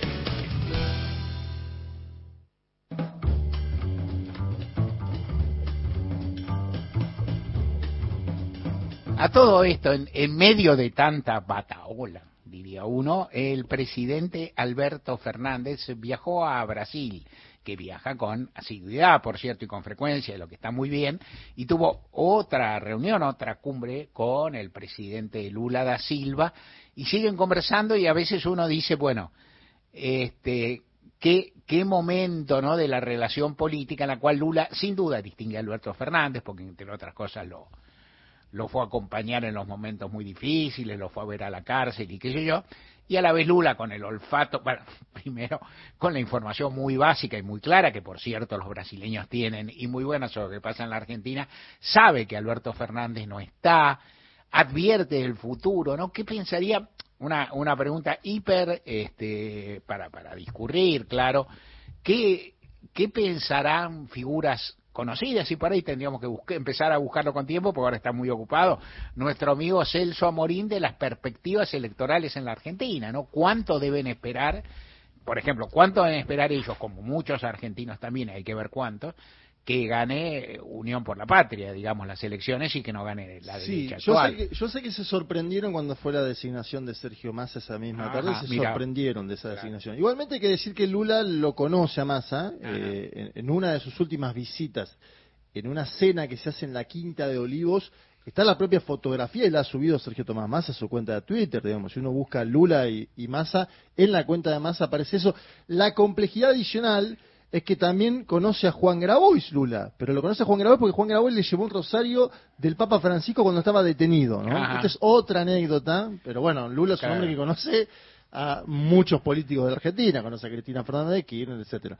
200 años del vínculo formal entre eh, la Argentina y Brasil, de la relación bilateral. De hecho, por eso le dieron una condecoración a Alberto Fernández, la más alta condecoración que se puede dar en eh, Brasil, se llama Cruzeiro, Orden de Cruzeiro del Sur.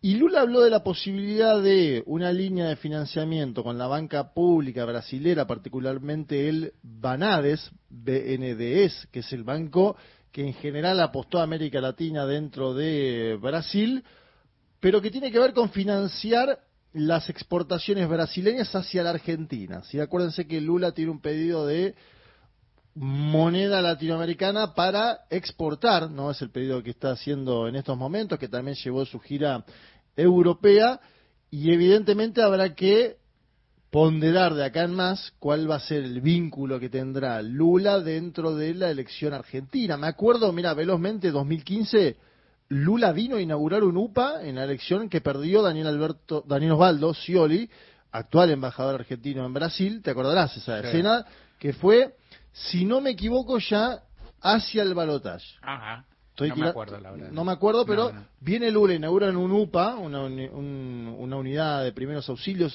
similares a la que existen en Brasil, que se empezaron a hacer acá en, en la provincia de Buenos Aires, cuando Scioli era gobernador, estuvo en ese acto Cristina Fernández de Kirchner. Ahí hay un involucramiento más directo, si vos querés. Y Lula era en ese entonces no presidente de Brasil, pero la presidenta era Dilma, una Dilma que ya estaba en muchos problemas, Dilma le hacen el impeachment en el año 2016, esto es octubre más o menos del 2015, ¿no? Un año que cambiaría mucho porque con la elección de Mauricio Macri cambia demasiado. Habrá que ver ahora, uno a primera vista no cree que tengan un vínculo cercano, ¿no? Eh, Lula con Massa, pero lo conoce. Este es el primer elemento que hay que poner en consideración. Lo conoce y además no solo lo conoce, le interesa que triunfe el peronismo a Lula, sin lugar a duda. De- dentro del actual circuito de fuerzas latinoamericanas, a Lula le va a interesar que gane Sergio Massa.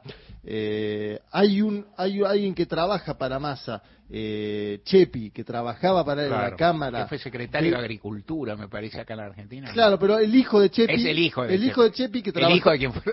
El, el hijo de Chepi. Chepi Sí. fue embajador también en- de Argentina en Venezuela. Venezuela. El Sí. hijo de Chepi que tra- trabaja dentro del eh, Frente Renovador, marplatense, una familia marplatense.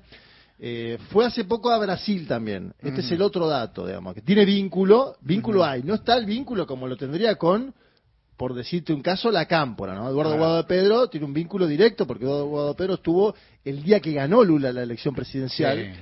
Alberto Fernández fue al día siguiente, bueno, hay un vínculo, en ese caso de organizaciones, pero el, el masismo también tiene un vínculo con Lula. Y me, me mostraba ahí lo de Chepi como para, para decir, bueno, tienen algo para jugar y el propio Massa lo conoce también a Lula, así que me imagino que habrá ahí de acá en más algún tipo de acercamiento. Sí, habría que empezar a mirar y sin duda se va a empezar a plantear en, los, eh, en el estrechísimo, el estrechísimo margen que tiene el actual gobierno y el Ministerio de Economía también, el estrechísimo, el desfiladero que tiene para promover políticas públicas y políticas de relación, que se, que se va estableciendo con Brasil a sabiendas que en este momento, digamos, primero, es una relación estratégica. Segundo, hay una relación impo-expo que siempre existe, digamos, Sí. hay un piso que siempre existe. Tercero, la Argentina en este momento tiene un plan de mangazo, digamos, ¿no? O sea, no son dos países, todo bien, pero en este momento nosotros pedimos más ayuda de la que Sí. damos, digamos, por razones evidentes. Y Argentina pide el ingreso a los BRICS, que este es Claro. el otro elemento. Para mí es un elemento no menor, porque los BRICS se van a juntar en septiembre.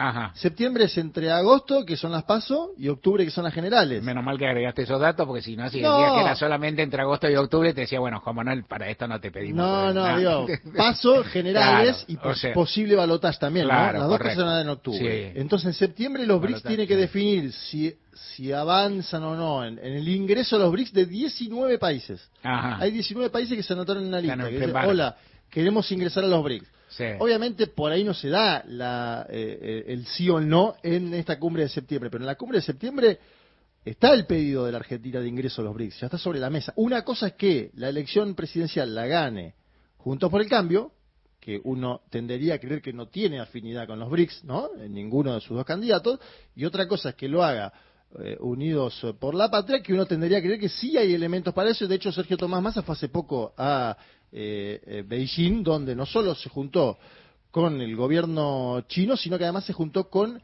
la directora del Banco de los BRICS, que es nada Ah, menos que Dilma, la expresidenta de Brasil. Claro, interesantísimo. Así que Brasil tiene una llave ahí en doble circuito, Ajá. con fondos brasileros del Bandes y con fondos de los BRICS. Pero para tener fondos de los BRICS tenés que ser miembro de los BRICS, ¿entiende? Sí, Complejo. o sea, y si no estás ahí, si no pertenecer tiene sus privilegios. Pertenecer tiene sus privilegios.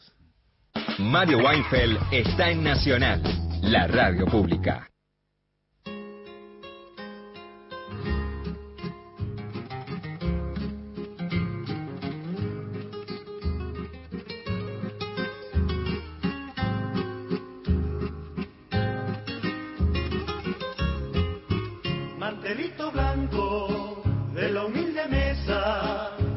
Compartimos el pan familiar.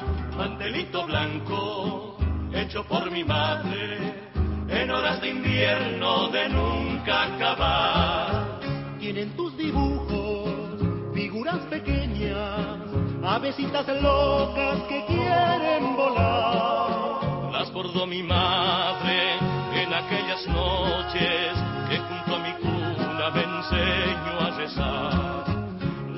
Mi madre en aquellas noches que junto a mi cuna me enseño a rezar.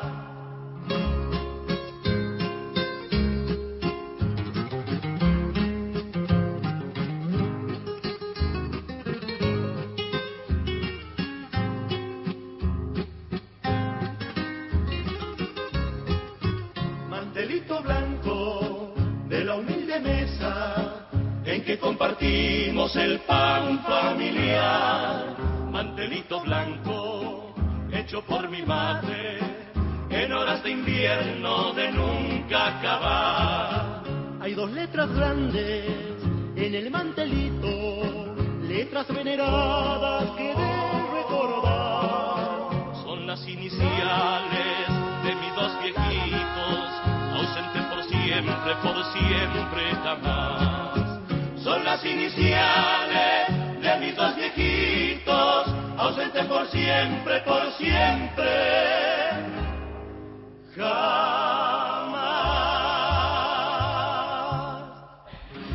Eran los cantores del alba, Mantelito Blanco. No puedo, no puedo resistir la tentación. No era esto lo que te iba a contar. Somos testigos. Pero no puedo resistir la tentación de decir, "No, este tema me lo sé de pe a pa, como han podido corroborar desdichadamente quienes me acompañan acá en la mesa. Lo aprendí a cantar en el colegio primario de la Escuela Pública Argentina en tiempos que no puedo recordar, de una profesora de música, viste, flaca y muy dedicada, viste, una maestra de música en el momento que yo te estoy diciendo, digamos, cuando come por decirlo, de algún modo, en la época de proscripción, en los primeros años de proscripción del peronismo, ponele, ¿no? O sea, qué sé yo, que nos enseñaba, aparte nos enseñaba con una, esa, ¿no? esas, esas, esas personas docentes, yo he tenido mis más y mis menos con los docentes a veces uno tiene porque eran muy bravas las docentes, mujeres de la época que yo era pibe y yo por ahí era muy tímida, y eran bravas. Una vez dije algo por radio, me lapidaron los oyentes, no de gente de a pie de Mario de Palermo, porque yo dije, bueno, yo le tenía temor a algunas que yo ahora tengo un recuerdo también grata de otros y otros docentes hombres que me tocaban en los últimos grados, ¿no? En los últimos grados te tocaba, y de alguna mujer que era muy, muy cariñosa y muy respetuosa, y de esta mujer que se miraba en enseñar nosotros que éramos unos, viste, yo te inclusive recuerdo más, o sea, algo que, que ha quedado y que la- el público tiene que soportar, que es que a mí me gustaba cantar. ¿viste?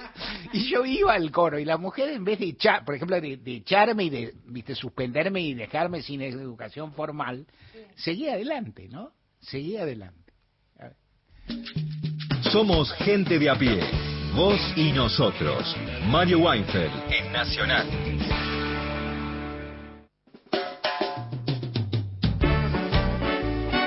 Mónica nos escribe desde Olivos, modestamente, a mí también me pareció que no estuvo bueno contar la rosca del cierre de listas y mucho menos en un acto por derechos humanos y además con tantos ministros en funciones allí presentes, incluyendo a los candidatos a presidente y vice. Em, preferiría que se explique por qué masa, a ver si podemos empezar a tragar el sapo. Saludos a todo el equipo, dice Mónica desde Olivos. Buenas tardes, compañeros. Yo, ¿qué quieren que les diga? A esta altura del partido, invadir un país europeo, invadir a otro país europeo, porque está rodeado por la OTAN, y igual tiene a toda la OTAN en contra, se puso en contra de toda Europa Putin. Este, derramar sangre por esos criterios nacionalistas tan fuertes que degradan el sentimiento nacional. Bueno, yo soy pacifista y este y no solo Estados Unidos invade, ¿eh? Nos escribe Ana de Chacabuco, querido Mario y Equipazo, aquí con una gripe desde hace más de 15 días, sufriendo la coyuntura política, pero como siempre, atenta a los análisis de gente de a pie que agradezco mucho. Pido para el jueves Agua Florida por Ángel Vargas. Beatriz desde Bariloche, acá eh, trayendo claridad sobre el tema del percal. Buenas tardes. Ah. El percal que hoy se denomina así para las sábanas de X cantidad de hilos, es una trama cerrada y solo se parece al percal de los vestidos de las chicas en que es de puro algodón. Aquel percal, el que nombraron los tangos, era de una trama simple y bastante abierta. Justamente eran telas baratas. Eso sí, con florcitas, dice Beatriz de Bariloche, cerrando el tema. Oh, muy bien.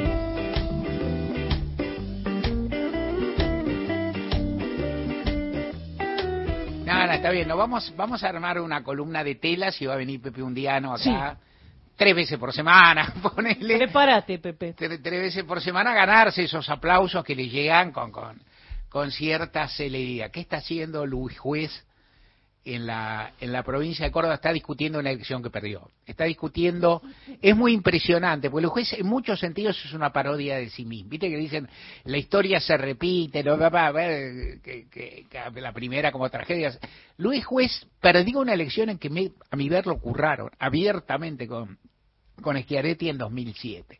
Y lo curraron, lo curraron, pero lo curraron por algo, creo yo, esta es mi interpretación, tema muy discutido, quedó aparte de Schiaretti ganó y listo, porque él no tenía fiscales en el interior de la provincia, era fuerte en la capital, era un partido nuevo, y el problema que tenía es que él no competía solo con el peronismo de Schiaretti, sino también con los radicales. Y entonces en muchos lugares está un poco desamparado y están los dos partidos, el peronismo que ganó, el radicalismo que salió tercero, pero todos podían, este, digamos, fu- fumarlo. Pues es muy difícil en elecciones cuando hay muchos partidos que te curren, porque cómo, cómo funciona. Pero ahí había una cierta una cierta coalición, me consta, porque inclusive investi- investigué por así decir, pero algo hice en el tema, y el hombre no lo tenía. Y en ese momento tenía razón en patalear, pero no tenía todos los fiscales. En esta elección, en cambio, tiene fiscales en todos lados porque el radicalismo está de su lado. Entonces, lo que él está discutiendo, él sabe que, que ya sucedió, porque él tiene las actas de todos sus fiscales. Co- Cosa que las personas de a pie saben, que cuando hay elecciones los fiscales se llevan una copia. O sea, el escrutinio definitivo se hará o no se hará, pero los fiscales de juez lo mismo que le pasó la otra vez, pero ahora a la vista, podrían decirle, está mal esto, y él podría estar mostrando esas actas a los medios. Ya, ¿por qué no hace? Porque no le da. Quiere molestar. Es decir, así como ha perdido gracia en su, en su forma de hablar, en su capacidad de hacer chistes y demás, ha perdido potencia. Es la tercera vez que pierde la elección. Y francamente también se da otra paradoja que es llamativa, también habla como, del resultadismo de la política, ¿no, Juan Manuel? Que es, juez hizo una muy buena elección. Yarlora y Schiaretti no hicieron tan buena elección, pero el que ganó es Yarlora. Y entonces, más allá de la buena elección que juez se le angosta su futuro, y Yarlora tiene el gobierno. Ya podrá ver por qué perdió algunos votos en el camino. Todas las tardes, de 15 a 17. Nacional Noticias. El país en una sola radio. Las 16, 30 minutos en todo el país. El presidente Alberto Fernández recibió representantes de comunidades originarias de Jujuy. El jefe de Estado se reunió con representantes de estos pueblos para interiorizarse sobre la situación en la provincia tras la reforma constitucional impulsada por el gobernador Gerardo Morales y la represión policial contra las movilizaciones. El encuentro se llevó a cabo en la residencia presidencial de Olivos. Desde las organizaciones en tanto informaron que presentaron al jefe de Estado un escrito en el que fijan posición sobre lo sucedido en la provincia y elevaron un petitorio. La reunión se concretó el mismo día en que la Secretaría de Derechos Humanos de la Nación solicitó al, a la justicia federal que inicie una investigación penal urgente sobre el accionar de las fuerzas de seguridad provinciales. La denuncia se suma al habeas corpus presentado ante la justicia para que se garantice el derecho a la protesta. El Calafate lanzó una campaña promocional turística. La Secretaría de Turismo de la ciudad del Calafate, a través de su página de internet www.elcalafate.tour, lanzó una campaña promocional para los meses de julio, agosto y septiembre. Esto lo confirma el secretario de Turismo Alexis Simunovic. Le damos este, descuentos y algún tipo de servicio extra que puede ganar el, el pasajero, como es, no sé, alojar tres noches, la cuarta de regalo, hay un 7 por 5 con esto de que vemos que la gente se quede más tiempo, entonces bueno, paga cinco noches y queda siete. Cada comercio adherido ha dado algún tipo de servicio, no sería o beneficio extra para aquellos que vienen en estos meses, bueno, esto está plasmado en la página web. Marcelo El Bono, Nacional Calafate. Datos del tiempo. En Rosario, temperatura 17 grados, humedad 74%, cielo nublado. En Buenos Aires, la temperatura es de 16 grados y medio, humedad 52%, cielo nublado. Informó la radio pública en todo el país. Más info en radionacional.com.ar. Tu verdad, tu identidad está en el. Radio Nacional. Los temas centrales del día están en Gente de a pie. Mario Weinfeld en la radio pública.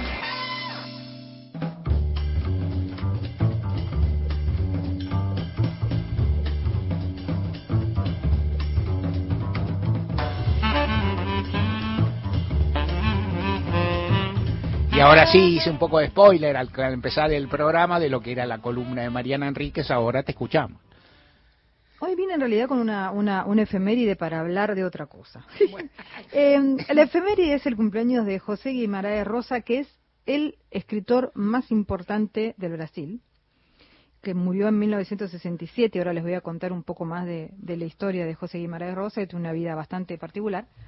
Pero eh, en realidad viene la columna a un hecho, estuvimos hablando bastante de Brasil y hoy, eh, hoy este, a propósito de varias cosas, y es absolutamente llamativa la poca cantidad de literatura brasileña que se traduce en Argentina. Hay una explicación que es una explicación todavía más compleja y, y- y todavía peor, por decirlo hablando en criollo.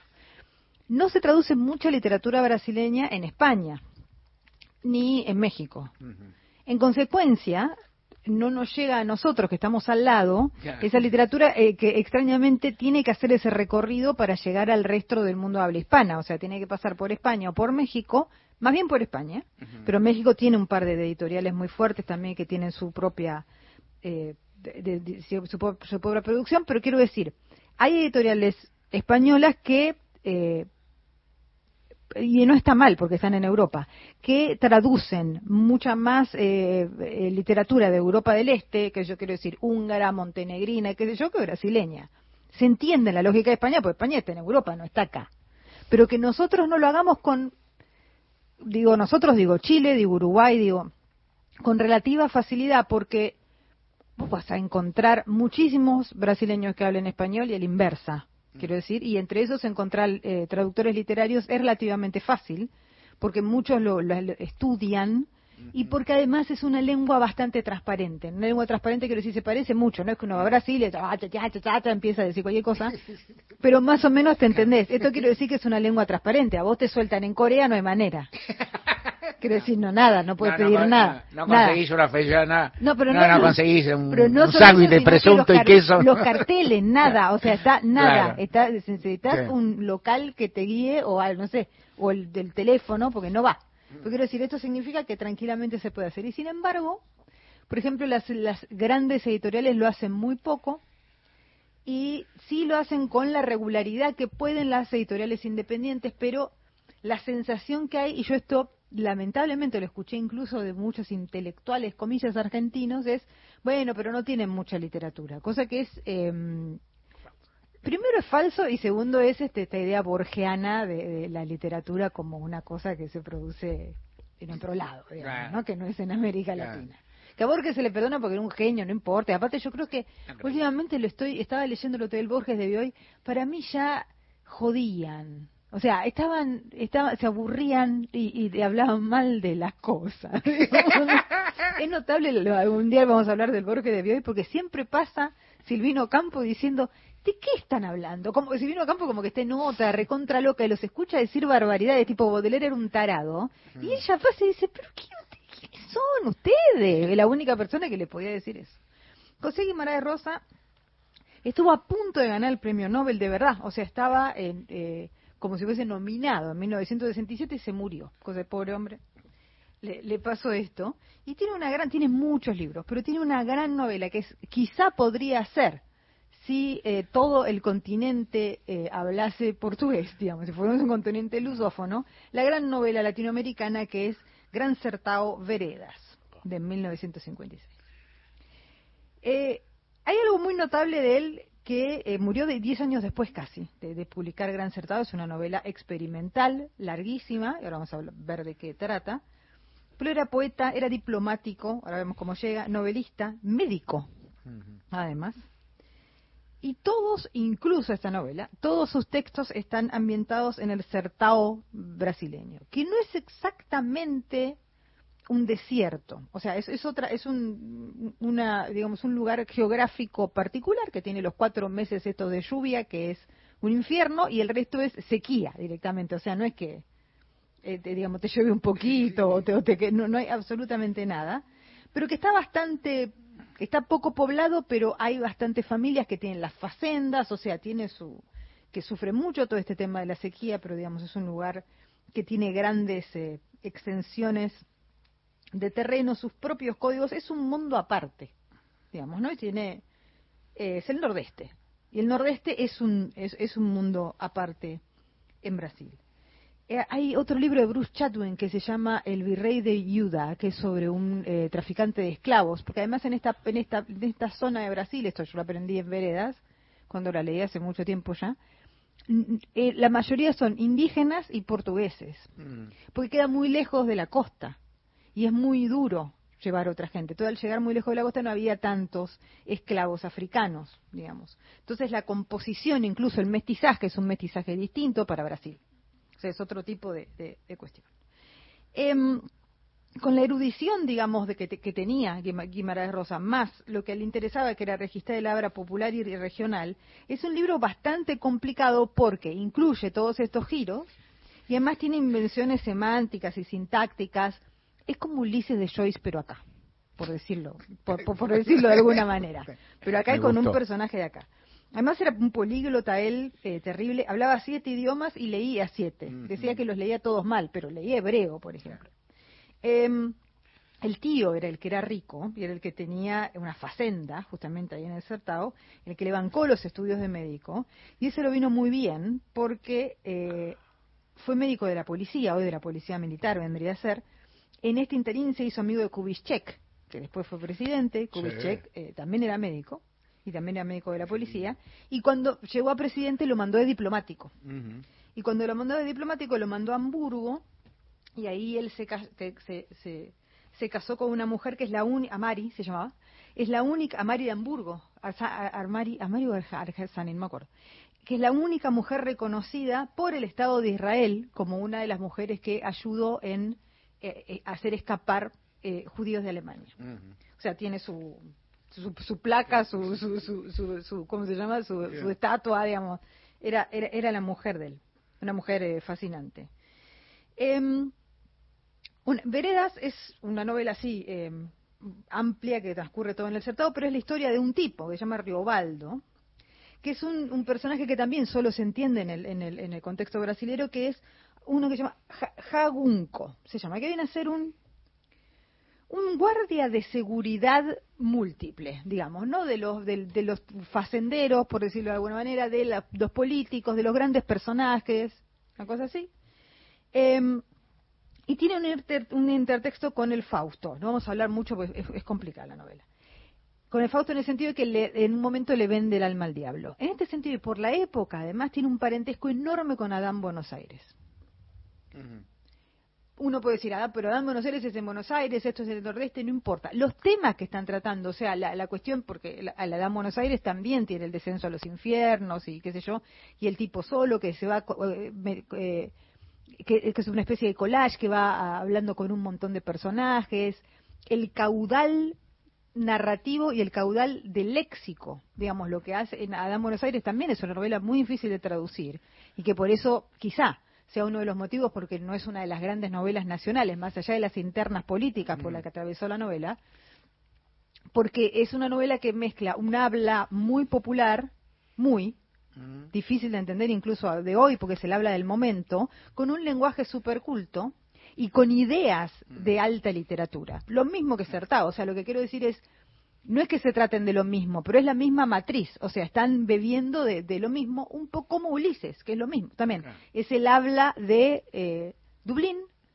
es eh, esto mezclado con Homero, quiero decir, o sea, es, la es ese momento del modernismo y esa interpretación de, del modernismo y tenés tres ejemplos que se tocan por, por todos lados. No, no quiero decir con esto que tendría que ser la gran novela nacional Adán Buenos Aires, pero por ahí sí, en ese sentido, como la gran novela modernista, hiperambiciosa, mil páginas, enorme esfuerzo. Bueno, la historia de Riobaldo como, y, de otros sertanejos, como se- la, la gente, es además una historia de los códigos y de la vida en el certado, que es un mundo en sí mismo. Hoy este señor hubiese cumplido años si no se hubiese muerto en el 67. El libro está publicado en, en Argentina, en Adriana Hidalgo. Es difícil de conseguir, pero están como las formas siempre de que se consiguen, porque no, creo que no se debe de haber reeditado mucho. La traducción es fantástica. Pero, digamos, entra en esta. Adriana Hidalgo es una de las pocas editoriales que publica también Dakota, creo que publica, y publica, bueno, a Rubén Fonseca lo publica eh, Tusquets. Eh, y Eterna Cadencia publica unos cuantos también, sobre todo contemporáneos, Ana Paula Maya, Luis Rufato, eh, y después, bueno, está Clarice Lispector, pero y, y después está otro joven que es, eh, pero Clarice Lispector no es una escritora brasileña, no, no, estoy, no estoy diciendo que uno tiene que leer brasilero, pero Clarice Lispector es una anomalía, es otra cosa. Digamos, como, Pero, y Clarice Lispector últimamente ha tenido, hasta donde yo llego, más presencia en, la- en las mesas de las librerías argentinas. es de la, es la, yo creo que es la, la escritora brasileña que desde Jorge Amado, en serio, Claro. Sacamos sacamos a Paulo Paulo Coelho no no porque sino porque más allá no importa la calidad lo que quiero decir es que no sé si hace literatura no sé si es la intención de él hacer literatura Claro. él hace otros libros como de autoayuda de qué sé yo. o sea no viste hay escritores que a veces se, se lo juzga pésimo pero porque se lo juzga con la vara literaria Claro. Pues, Paulo Coelho es un playboy que hace libros sobre el camino de Santiago y sé yo, Brasil, no sé qué, cualquier cosa. O sea, no está, no, no, no está preocupado por la literatura, está preocupado Claro. por él, ganar plata, está bien, tiene Claro. una empresa. Pero como claro. escritor, digamos, yo creo que desde Jorge Amado no había una escritora con la, digamos, la difusión, por decirlo de alguna manera, y la aceptación también de Clarice Lispector. Claro. Lo que no deja de ser raro, porque Jorge Amado es un escritor súper amable. Jorge Amado es un escritor muy, yo hace mucho que no lo leo, pero es un escritor muy legible, muy, Muy agradable, legible, sí. ¿no? Sí, bueno, Da para leerlo, o sea, da ganas de leerlo ya, ¿no? Un poquito. Yo releí hace poco el de los chicos de la playa, que no me acuerdo ahora, Capitanes de la Arena creo que se Sí. llama. Eh, nada, porque estaba leyendo cosas como para el de que lean jóvenes y qué sé yo, es una novela extraordinaria. Mm, Mira vos. Porque es, una, es, como, es como Mark Twain. Claro. O sea, es una novela con chicos, para chicos, con una- alguna intención de que sea para chicos adolescentes, pero muy triste y muy profunda, quiero decir, no es... Porque a veces la, la- la literatura juvenil es, es medio tonta, como si los chicos no... Por, por, por, por protegerlos de ciertas cosas los, los atontan, pero acá Mm. no, es, es una cosa muy... eh, y después, también los que trascendieron en, en su época es el, el drama este espantoso tipo Mi planta de naranja lima, ¿no? Que es como la era Paul Divert de la literatura, ¿no? Viste había un trío. Sí. Mi planta de naranja lima, Paul Divert todo y corazón. Sí. Que ahí está, ahí está el, el triángulo de las Bermudas del melodrama que te dan a leer eso cuando sos chico ves, A mí, pero ¿por claro. qué? Dame, dame, qué sé yo. ¿Por qué te daban eso? No, yo leí Corazón. Yo Corazón sí que me lo acuerdo, porque para mi vieja, para mi viejo, que era un flor de tipo, que yo, pero un libro, eh, era un libro emblema, era un libro muy importante para que uno leyera. Y mi viejo no creo que tuviera una concepción de la vida tan, tan, no, y ni, ni la quería para mí, no, no, pero es tétrico. Ya la historia Claro. del el nene, ¿cómo se llama? De los Apeninos a los Andes. los Apeninos a los que Andes. Llega, que llega, que se cruza todo y llega acá al divino botón, por Sí, decirlo y no es el pe- y no es, y no es el y no es el peor porque el no nene el peor. sobrevive El nene sobrevive, pero llega al lecho de muerte de la madre. bueno pero bueno el tipo después te trata tiempo de reponerse hay otros había un pequeño vigía lombardo cuyo médico pobrecito no, no estamos haciendo spoiler muy viejo pero el chico espiaba era un que espiaba arriba de un árbol para avisarle de todo eso el tema del nacional cómo confluía el nacional tal vez tenía ese toque que por ahí a mi viejo le venía la formación de la nacionalidad, que mi viejo tenía eso en la cabeza. Sí, un tipo- sí. Entonces, claro, el- los chicos de las distintas regiones de Italia que confluían para conformar una nacionalidad. Tenía una belleza que uno como pibe no podría entender. A mí que eran fiorentinos, todo eso me importaba tres velines. no, no, lo que no, quería yo creo que es un libro interesante para leer de grande. incluso. Claro.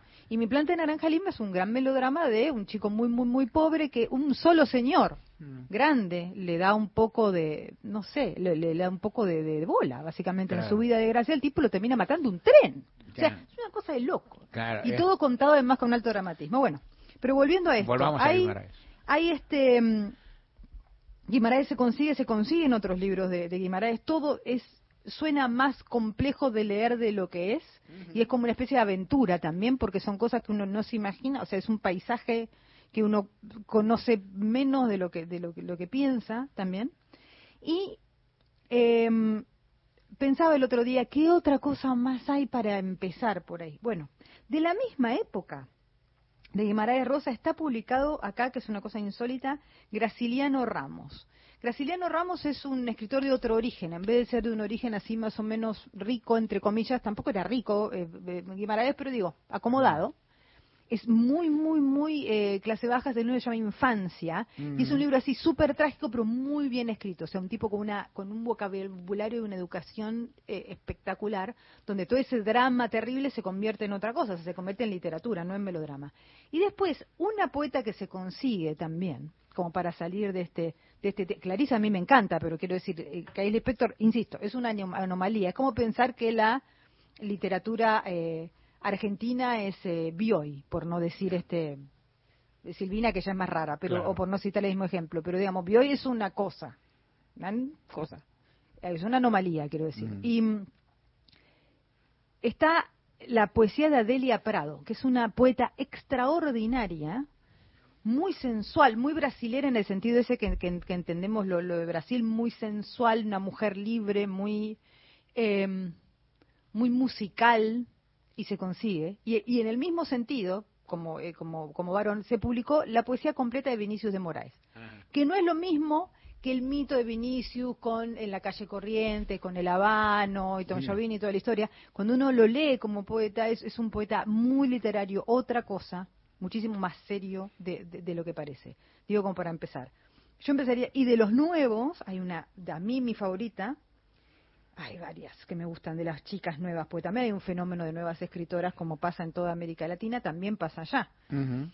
Yo iría por Ana Paula Maya, que es una, una escritora más o menos de, de- de mi edad, tiene novelas cortas, están todas publicadas por Eterna Cadencia, y, mm, y es muy interesante también, ¿no? Porque a pesar de que estamos cerca, a pesar de que podemos decir que tenemos culturas parecidas y qué sé yo, hay como una diferencia esencial eh, que es, eh, no sé, que, que, es realmente... eh, Está esto de que Brasil es otro continente, ¿no? Se nota. Que no, no es solamente la lengua, Claro. sino son otras referencias, otra, ot- otra historia, otra historia desde antes, quiero decir, ¿no? Otra composición social, otra manera de entender la otredad, o sea, otros miedos, otra, no sé, otra vitalidad también.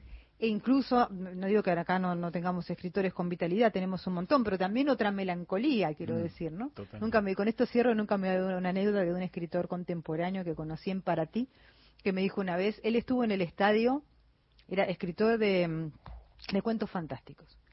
Él estuvo en el estadio cuando fue el 7 a 1 o a 2? 7 a 1. 7 a 1. siete a Con uno Alemania. Estaba.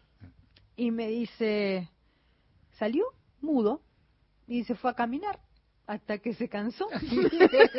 y cuando se cansó volvió a la casa, pero al otro día. Tipo al otro día a las 7, 8 de la mañana. Y le digo, ¿y qué te dijo tu mujer? No, me dice, estaba llorando en la cocina. Como- y él y otro amigo de él tenían una teoría, que desde ese día se había jodido el Brasil. Como cuando se jodió el Perú. Sí. Y me muestra en un papelito toda una teoría de cómo eso llevaba no sé qué de Dilma, no sé qué de esto. O sea, eso había disparado una especie, digamos, de, de bomba. Y esa bomba, la, la- digamos, la, la, la- la explosión de la bomba había hecho que se descoyuntara el Brasil, porque eso no, no había pasado en otra realidad. Entonces, como había pasado una, una realidad paralela, en esa realidad paralela apareció, por ejemplo, eh, la, la- la caída de Dilma y todo lo demás. ¿no? Impresionante. Pero Mari- tienen eso, una melancolía loca. Mariana Enríquez, gracias. Los temas centrales del día están en Gente de a pie. Mario Weinfeld en la radio pública. Estás todos los días la radio pública. Invertimos más de 42 mil millones de pesos en instituciones de investigación y desarrollo de todo el país. Y detrás de ese dato, seguimos agregando valor a la ciencia y tecnología. Conoce más en argentina.gov.ar barra primero la gente. Ministerio de Ciencia, Tecnología e Innovación. Argentina Presidencia. A 40 años. Siempre democracia. Fuimos una clase política diferente, la que vivimos a los altos. Néstor Vicente. Digo a los altos porque eran tres años de democracia o de, de participación y otra vez una dictadura, ¿no? Nos, nos agarraba Onganía, nos agarró después la, la más dramática, ¿no? La del 76. Entonces, claro, se hacía política por vocación. Había que tener vocación fuerte para seguir remando entre tantas dictaduras. Nacional, la radio pública. De lunes a viernes, de 15 a 17, Gente de a pie, con Mario Weinfeld.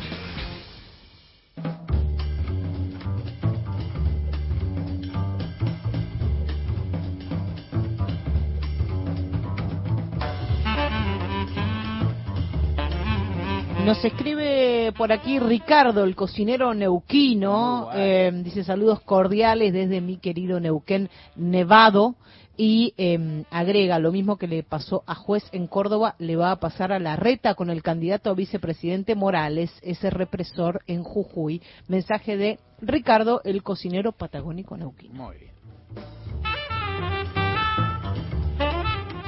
Y uno vuelve acá y se queda, este, hay, hay un, esto pasa siempre, hay un cuento de Silvino Campo que siempre le pregunto a Mariana cómo se llama y ahora lo voy a anotar en algún lado porque es una vergüenza que no me acuerde y no me acuerde que viene, que viene muy a cuento y que otro día tengo que contar. También tengo de reserva, pero tampoco puede ser para hoy porque no se nos ha ido el tiempo y si nos ha ido bien y no me digas que no has tenido un material tan diverso. Me queda un minuto para preguntarte, Mariana, porque me vino a la cabeza esa cosa que uno ha olvidado, pero todo este mundo de la literatura, los cuentos infantiles o juveniles de Monteiro Lobato. Claro, también. Sí, Claro, que eran muy claro. populares Sí, eso cuando, fueron- cuando fueron yo era muy una populares. criatura, o sea, Sí, en el, sí. o sea, hace mucho. Hace mucho, Sí, claro. sí, después sí. viene viene Pedro eh, Picapiedra se lo sí, Claro, viene Monteiro Lobato, después viene Amado y después hay Claro. un gran mm, hasta mm, esta cosa rara de Clarice últimamente. Claro. Los Monteiro Lobato eran interesantes, tenían personajes eh, claro. simpáticos. Mi, también mi viejo me encajaba eso. Mi viejo era, digamos,